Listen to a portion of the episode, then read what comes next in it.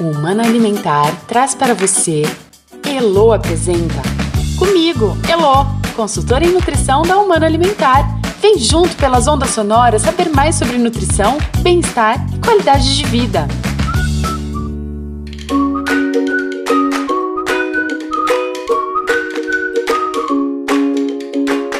Oi, gente, tudo bem? Feliz demais por estar aqui e por poder conversar mais uma vez com vocês sobre nutrição. Assunto que eu amo e que a Humana Alimentar domina como ninguém. A cada 15 dias, a gente recebe aqui profissionais da área de saúde para debater assuntos relacionados à nutrição. A área que tem relação direta com a nossa saúde física, mental, intelectual, emocional e até mesmo espiritual. Nosso objetivo é que você perceba a importância dos nutrientes para melhorar a sua vida e das pessoas que você quer bem. E no episódio de número 11 do nosso programa, nós abordamos o tema cirurgia bariátrica. Para conversar sobre o assunto, recebemos o médico cirurgião gastroenterologista Paulo Jaziel Pitelli, membro titular do Colégio Brasileiro de Cirurgia Digestiva, e a nutricionista clínica Carla Herculano de Ornelas Barbosa, que é especializada em cuidados nutricionais e metabólicos pré e pós-cirurgia bariátrica. Dr. Pitelli, obrigada por aceitar o nosso convite. Olá a todos. Inicialmente quero dizer que é muito bom estar aqui e agradecer imensamente o convite. Carla, obrigada por participar de nosso programa. Oi, Elo. Agradeço pelo convite em estar aqui compartilhando com vocês um pouco sobre este tema que traz muitos questionamentos devido ao aumento das realizações de cirurgias bariátricas no Brasil e no mundo. Doutor Pitelli, para começarmos o programa, gostaria que o senhor explicasse o que é a cirurgia bariátrica, também chamada de gastroplastia, e por que se tornou tão comum sua realização. Cirurgia bariátrica é o nome que damos ao procedimento cirúrgico realizado para o tratamento da obesidade. A cirurgia pode ser realizada por via laparotômica, que seria aquela cirurgia convencional, onde temos um corte grande mesmo no abdômen. Pode ser feita através da laparoscopia, que é a cirurgia dos furinhos, é, onde através de pequenas incisões o médico coloca uma câmara fininha e pinças longas dentro da cavidade abdominal, podendo manipular os órgãos e as vísceras com bastante facilidade e precisão. Mais recentemente, a cirurgia pode ser realizada com auxílio de um robô, a chamada cirurgia robótica, onde o cirurgião comanda o robô num console. Esse console pode estar é, pertinho do paciente, ao lado dele, mas pode estar a quilômetros de distância. É, o cirurgião comanda um, uma espécie de joystick, como num videogame, mas quem mexe as pinças no paciente é o robô. Essa cirurgia tem algumas vantagens sobre a laparoscopia, porque lá nós temos uma visão tridimensional e os movimentos do robô é, filtram qualquer tremor do cirurgião ou movimento brusco, indesejável. Isso traz uma riqueza de detalhes incrível ao procedimento. Eu acabei tendo o privilégio de ter sido o primeiro cirurgião a realizar uma cirurgia bariátrica por robótica aqui em Bauru e região. Hoje, assim como a laparoscopia, essa técnica já faz parte da nossa prática no dia a dia. Quanto à segunda parte da pergunta, que seria por que se tornou tão comum a sua realização, eu gostaria de destacar dois pontos. O primeiro é que, na verdade, não fazemos tanta cirurgia quanto parece, ou pelo menos quanto deveríamos. Eu explico. No Brasil todo, realizamos pouco menos de 70 mil cirurgias bariátricas por ano. Isso representa um tratamento de apenas meio por cento das pessoas que têm obesidade grave e que, portanto, seriam elegíveis ao procedimento. Esse é um universo mais ou menos de pouco menos de 14 milhões de pessoas. O segundo ponto é que realmente o número tem aumentado ano a ano o número de cirurgias, mas no SUS ainda são feitas muito poucas cirurgias, por volta de 12 mil cirurgias por ano.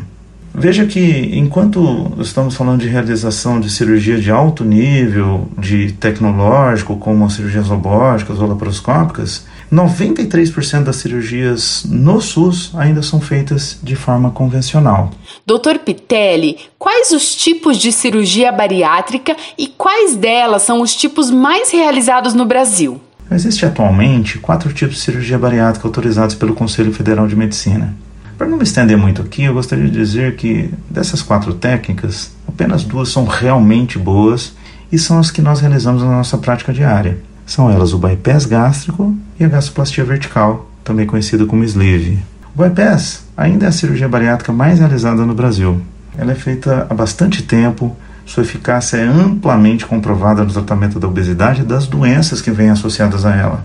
Nessa cirurgia, né, é, reduzimos drasticamente o tamanho do estômago e pro, produzimos um desvio no trânsito intestinal, fazendo com que parte do intestino do paciente não receba os alimentos ingeridos. Esse desvio provoca um aumento do nível de alguns hormônios que provocam a saciedade e diminuem a capacidade do organismo em absorver os alimentos. Tudo isso leva a uma perda de peso e melhora das condições como diabetes, hipertensão arterial, dislipidemias, apneia do sono, estetose hepática, entre outros. A outra técnica é a chamada gastroplastia vertical ou sleeve. É uma técnica mais recente, também muito eficaz tanto no controle da obesidade como das comorbidades, que são essas doenças das quais eh, falamos há pouco. É uma cirurgia mais simples, tecnicamente falando, porque não há desvios do intestino e não há o que chamamos de anastomoses, que são as junções entre os intestinos, o que pode provocar alguns problemas, como fístulas, constrições e assim por diante. O que é feito nessa cirurgia é basicamente uma redução do tamanho do estômago, deixando-o fino e longo, como uma manga de camisa. Daí o nome sleeve, que significa exatamente isso em inglês. Essa é a técnica que mais realizamos atualmente e a técnica que mais se pratica no mundo todo. Doutor Pitelli, a quem esse tipo de cirurgia é indicado? E quais são os benefícios da sua realização? Então, a cirurgia bariátrica está indicada em pacientes com idade entre 18 e 65 anos. Há exceções tanto para baixo quanto para cima, mas são casos de exceção, acho que não vale a pena detalhar muito aqui. O paciente deve ter um IMC, índice de massa corpóreo, maior que 40 kg por metro quadrado ou maior que 35 se ele tiver as chamadas comorbidades, que são aquelas doenças que classicamente vêm com obesidade. Mais uma vez, estamos falando aqui de hipertensão arterial sistêmica, diabetes, dislipidemia, apneia do sono e estetose.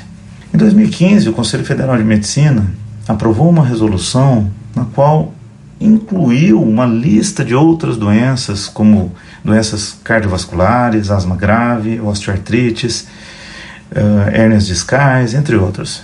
IMC, o índice de massa corpórea, é calculado dividindo-se o peso em quilo pela altura em metro ao quadrado. É isso que precisa ser maior que 40 ou maior que 35 com aquelas doenças como explicado. Além disso, o paciente tem que ter pelo menos 5 anos de obesidade instalada e está há pelo menos 2 anos em tratamento clínico efetivo. Quanto à segunda parte da pergunta, que seria qual o benefício da cirurgia, seria evidentemente o controle da obesidade no longo prazo e das doenças associadas a ela. Veja que o diabetes tipo 2, por exemplo, está em 80% dos casos relacionados à obesidade. 70% dos pacientes hipertensos são pacientes obesos. Obesidade está associada à doença coronariana, insuficiência cardíaca, trombose venosa profunda e embolia pulmonar, apneia do sono e asma e outra infinidade de doenças. Existem vários tipos de câncer que são mais comuns nos pacientes obesos. E aqui eu preciso lembrar que a cirurgia bariátrica é o único método comprovadamente eficaz no tratamento da obesidade e das doenças associadas no longo prazo. Quais são as avaliações pelas quais o paciente deve passar antes de fazer a cirurgia bariátrica e qual a importância delas? Então, antes do paciente fazer uma cirurgia bariátrica, é fundamental que ele passe por algumas avaliações. Isso é imprescindível para a realização do procedimento. Ele inicialmente deve ser avaliado por um cardiologista para determinar as condições clínicas do paciente e estimar o seu risco cirúrgico. É legal enfatizar aqui que o risco de morrer numa cirurgia bariátrica é muito baixo e semelhante ao risco de se morrer numa cesariana ou numa cirurgia de vesícula ou mesmo uma cirurgia onde se retira o útero, a chamada esterectomia, por exemplo. O paciente deve ser avaliado também por um endocrinologista, que precisa determinar se há alguma indicação ou condição endocrinológica que esteja associada à obesidade e que, portanto, deveria ser tratada antes de se tentar o procedimento cirúrgico. Deve ser avaliado também por um nutricionista para identificar seus hábitos alimentares, seus gostos, preferências e rotina alimentar. A nutricionista vai sugerir suplementação alimentar pré e pós-operatória e será o braço direito do paciente na adaptação e orientação alimentar pós-operatória. Também é necessária avaliação psicológica, uma avaliação psicológica bem feita. Psicólogo é capaz de observar frustrações relacionadas a tentativas prévias de emagrecimento, discutir questões relacionadas a pressões sociais sobre perfis de beleza, ansiedade pré-cirúrgica e estresse e depressão causadas pelas mudanças de hábito no pós-operatório.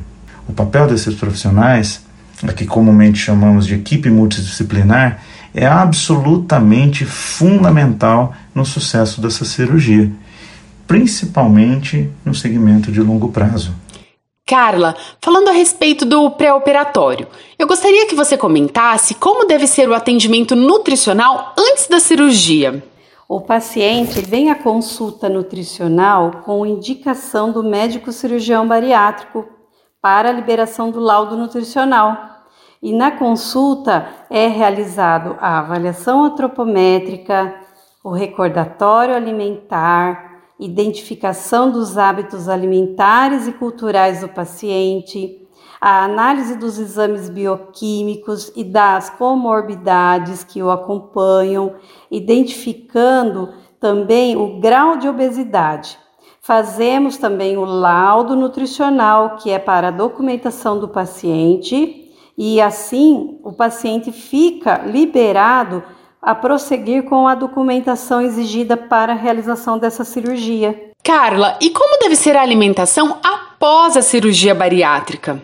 A alimentação muda nos primeiros 30 dias do pós-operatório e segue por fases. A fase 1, que é a dieta líquida restrita. A fase 2 é a dieta líquida. A fase 3, a dieta pastosa. Fase 4 é dieta branda e por fim a fase 5, que é a dieta geral. O paciente ele leva a todas as fases para casa onde ele segue rigorosamente as orientações dadas pela nutricionista. Nós seguimos a recomendação da pirâmide do paciente bariátrico, que ela tem por base 50% de proteína, mais legumes, verduras e frutas, e ela é baixa em carboidrato. Ela foi reformulada em 2018, então, portanto, a gente passa ao paciente essas orientações e a gente segue reforçando ao longo do tempo. Carla, por que se diz que um paciente de cirurgia bariátrica deve ter acompanhamento nutricional para o resto da vida? Uma das preocupações dos pacientes é o que pode acontecer com a vida dele em 10, 15, 20 anos após a cirurgia bariátrica. Se ele aderir às orientações nutricionais, médicas, e ter a mudança em seu comportamento alimentar, irá continuar a desfrutar de uma boa qualidade de vida com regressão da obesidade e das comorbidades que o acompanham. O paciente pode engordar novamente após a cirurgia.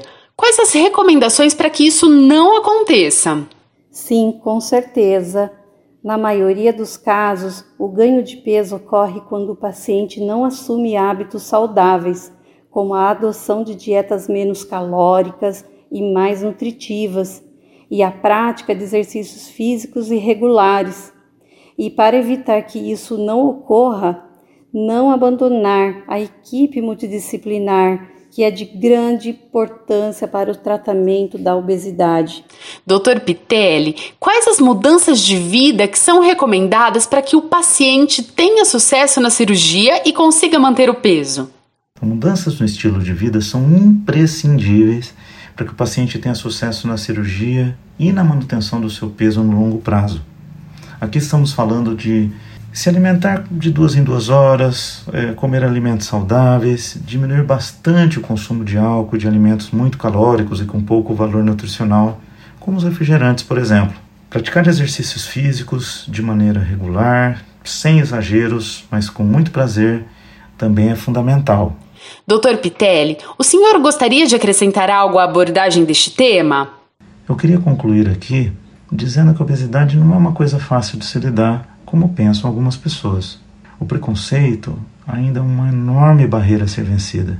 Muita gente tenta banalizar o procedimento com aquelas clássicas frases que magoam muito quem sofre disso. Quem nunca ouviu falar que é só fechar a boca que você emagrece? Pois é, por mais incrível que possa parecer, muitas pessoas têm facilidade de engordar comendo muito pouco. Portanto, gente, coloque uma coisa na cabeça: o obeso sofre preconceito e discriminação o tempo todo. É lamentável que seja assim, mas é a mais pura verdade. A obesidade não é uma questão estética, nem muito menos uma situação simples de ser resolvida. Ninguém é obeso simplesmente porque é relaxado, preguiçoso, não faz exercícios e come demais.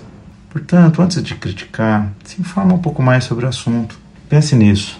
É justamente por isso que eu queria parabenizar a iniciativa de colocar esse tema tão difícil nesse podcast. Vocês estão de parabéns. Doutor Pitelli, mais uma vez, muito obrigada por sua presença em nosso programa. Muito obrigado mais uma vez pelo convite e pela oportunidade de estar falando sobre esse assunto de que eu gosto tanto. Carla, obrigada por sua participação em nosso podcast.